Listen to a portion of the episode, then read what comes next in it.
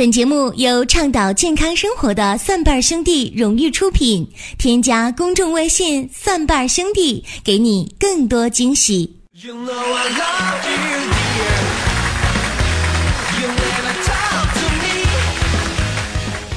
欢迎各位来到《奇葩养生说》来捧场。各位好，我是陈明。今天节目当中呢，我们依然要说一说古人的养生和疾病的一些问题啊。那为什么会说古人呢？其实，在物质高度发达的现代社会呢，哎，固然这个环境跟古代呢有着天壤之别，但是呢，人类的这个躯体呢却没有什么太大的进化。古代特别是富裕的一些人呢，容易患的一些疾病啊，今天呢依然是无可幸免的。所以说，古人的经验教训也可以作为今天的前车之鉴。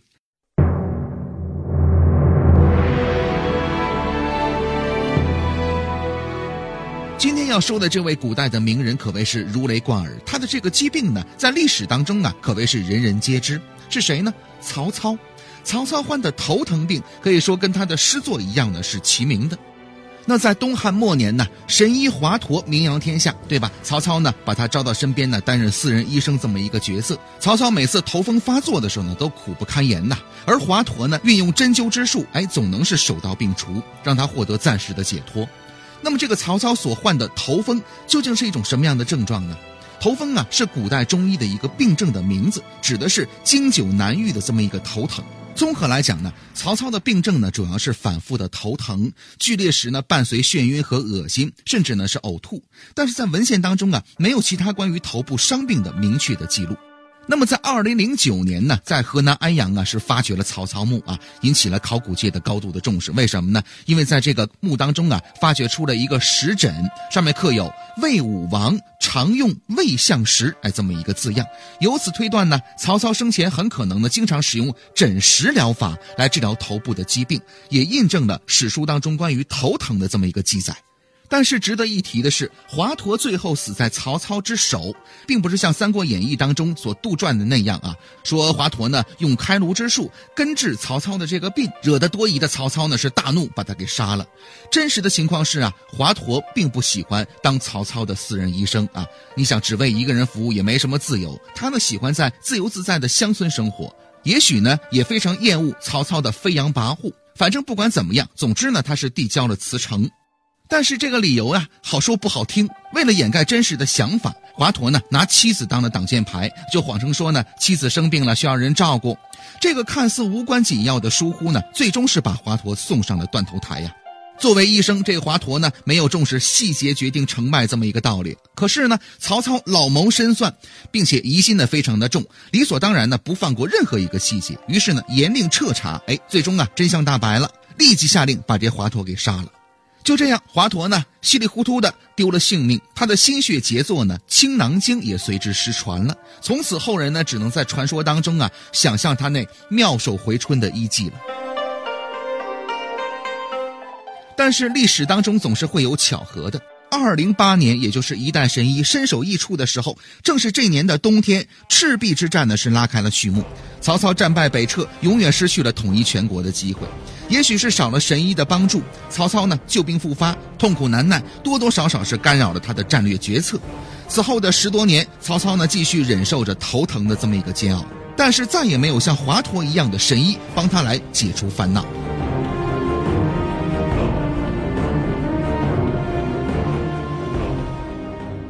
但是说到这儿，咱得言归正传，究竟是什么疾病导致曹操多年来反复的头疼呢？你想啊，这华佗死的时候呢，曹操五十三岁，距离去世呢还有十二年的时间，而华佗呢已在他的身边呢服侍多年了，可见曹操呢在四十多岁的时候就已经开始出现严重的头疼了。其实导致头疼的病因呢比比皆是，大致呢可以分为全身原因、颅外原因和颅脑的原因啊。那么就全身的因素而言呢？急性的这个感染和中毒呢，可以排除了，因为古代人呢不可能在那么长的时间里边还能饱受中毒不死的这么一个情况。那么有人就怀疑了，是不是高血压病引起的呢？可是这种疾病的这个表现呢，通常是头晕啊，而不是头疼。当高血压病人出现明显的头疼的时候，这病情呢已经比较严重了。这个时候的收缩压呢可能高达呃二百以上，这样的病人呢很容易出现高血压的脑病，甚至出现了心脑肾的严重的损伤。在没有血压概念和降压手段的古代，很容易出现致死的情况。所以说呢，也没有办法在这种病的情况之下还能生活十二年的时间。那么颅外的因素而言，颅脑的损伤、五官口腔疾病，还包括颈椎疾病，都因为缺乏确凿的证据可以排除在外。当然，也有人怀疑呢是三叉神经疼。那么这类疾病呢，确实多见于中老年人，但是疼痛的这个位置呢，以脸部、口腔和下颌为主，而且每次发作的时间呢比较短，况且很少出现恶心和呕吐的症状。也有人怀疑呢是青光眼，但是呢，当病人出现严重的头疼的时候，视力大多呢已经开始严重的恶化，甚至是失明了。在古代呢是不治之症。曹操呢如果得了这个病，也不可能继续在政治舞台上呢玩了那么多年。可能还会有人说呢，是不是呃颅内的因素啊？比如说血管的畸形啊、脑梗死、脑出血呀，还包括脑部的肿瘤啊。那么这些疾病呢，如果出现的话，还是那句话，不可能让身体呢健全，总会留下一些后遗症的，也不可能让古人呢在此后的十二年之间呢还能带兵打仗，还能纵横疆场。所以这些疾病呢也可以暂时排除了。那么说过了这些原因之后呢，最终的这个真相啊，很可能就浮出水面了，是什么呢？偏头疼，哎，偏头疼呢是一种反复发作的搏动性的头疼，是众多的头疼类型当中的大户，很多人都有啊。那么发作之前呢，部分病人呢有这个闪光啊、视物模糊啊、眼睛发胀啊、肢体麻木这样的一些先兆，其后呢，头部一侧呢出现跳动状的这个疼痛。并且逐渐的加剧，这个疼痛啊，通常在一到两个小时之内呢达到高峰，可以持续四到六个小时，或者是十几个小时，重者呢甚至可以好几天，可以说呢让人苦不堪言呐。直到出现恶心呕吐之后呢，感觉才会有所好转。偏头疼本身呢不会致死，但是呢多次发作之后，患脑血管疾病的意外的可能性呢会大大增加。那么拿这些症状跟曹操进行一下对比，你想这曹操的头疼啊，很可能就是偏头疼。为什么呢？因为偏头疼的诊断有两个基本的条件：每个月头疼发作两次以上，还有呢，每次发作持续时间七到十小时以上。当然，这些资料呢，自然没有办法在这个古书当中找到，因此曹操的偏头疼呢，仅仅是一种合理的推测而已。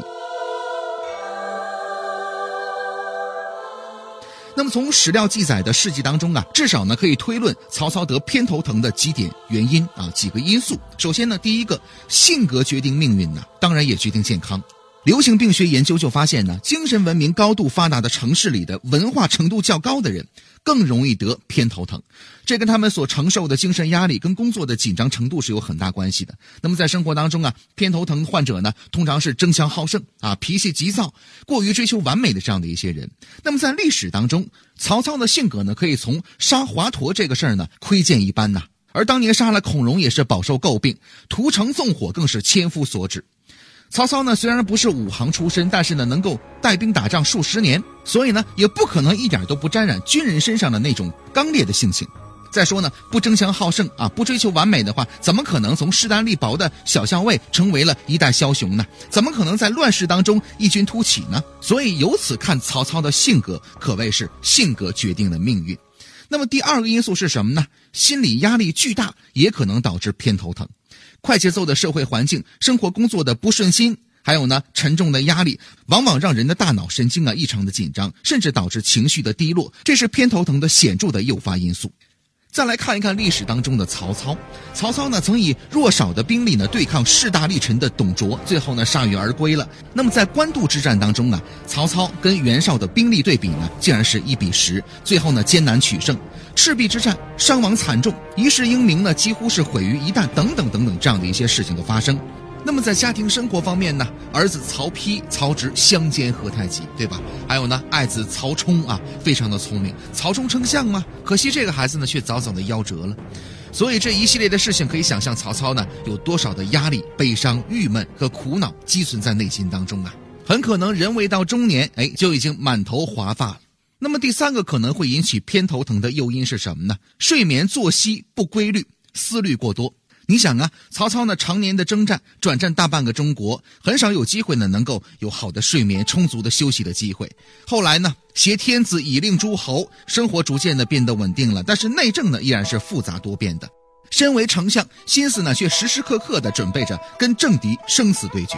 另外呢，身为一代的文学家，呃，有这样的记载，说什么呢？御君三十余年，手不舍书，昼则讲五策。夜则思经传，登高必赋，急躁心失这样的记载。由此可知，为了斗争的需要，为了政治目的和兴趣的爱好，曹操呢肯定是牺牲了无数的休息的时间，身心难以不疲，更容易导致偏头疼的袭击。另外，第四个导致偏头疼的原因是什么呢？天气寒冷也容易诱发。而曹操一生的活动范围呢，几乎都在北方，征途漫漫的，头部暴露在北方严寒的空气当中啊，也是在所难免。所以呢，患偏头疼的原因也是可想而知的。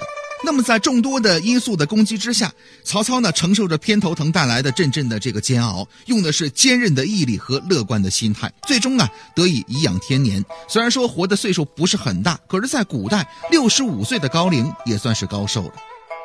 公元二二零年的正月，在洛阳大雪纷飞，弥留之际的曹操呢依然是头疼欲裂。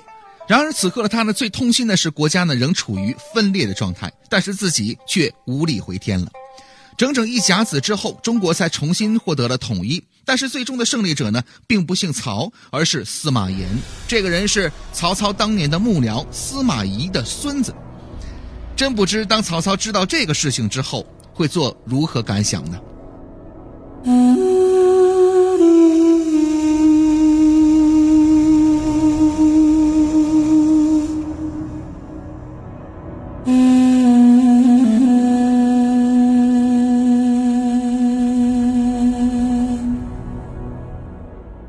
史终归是历史。那么在现代社会当中啊，也有很多因素呢，可以诱发偏头疼。在生活起居当中啊，应该加以避免和注意。是什么呢？首先，第一点，注意气候的影响，暴风雨、寒冷、雷声以及呢过度的耀眼的这个阳光这样的一些气候变化呢，均可以诱发偏头疼的发作。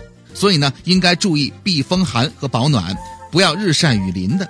第二点呢，注意睡眠、运动，还有呢过劳的影响，保证规律的睡眠，注意劳逸结合，注意眼睛的调养。第三点，保持室内的通风，建议呢戒烟和不接触二手烟。第四个，不要过多的食用咖啡、巧克力和动物性脂肪，避免接触酒精。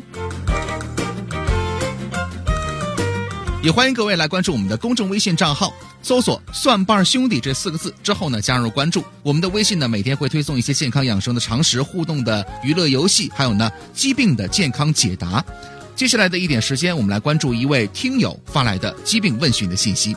这是一位来自于重庆南岸区的四十岁的男士，他最想解决的疾病是什么呢？左腿不如右腿灵活，特别在运动之后呢，更加的疲劳、僵硬、乏力，协调性比较差。射精之后呢，更加的明显，有十年的时间了。左手也有相同的情况，同时患有疾病，有轻微的前列腺炎，有时呢有胸闷的现象，吹大风的时候呼吸困难，所以呢不敢坐摩托车。家族的遗传病史：父亲肺癌，婆婆乳癌，婆婆的弟弟肺癌。另外，脂溢性脱发、排尿分叉、健忘，想问一下应该怎么办呢？有请我们的蒜瓣兄弟家庭医生团队给予解答。这里边我们说一个很时髦的话题，就是不少人不了解自己的身体。你看啊，我们生活中有人用左手比较灵活。你跟他吃饭的时候，在一一张桌上，你就特别的遭罪了，因为你用右手，他用左手，一夹菜就打架。人的腿也一样，我们感觉啊，左腿有力量的人比较少，右腿有力量人比较多。手也是，右手有力量多，右手灵活的多。所以人的手和脚左右两边没有一样灵活的，那也有是一样灵活的。那这样的人就协调性太好了。而且这样的人反应非常快，相对比较聪明。记住，我们生活中大多数人要么是左边比较灵活，要么右边比较灵活。如果说运动后，哎呀，我这特别疲劳，而且觉得身体僵硬乏力，协调性差啊，两条腿感觉不一样，这个我觉着不足为奇呀，这很正常。我刚才说了嘛，这人左右虽然貌似对称，其实不一样。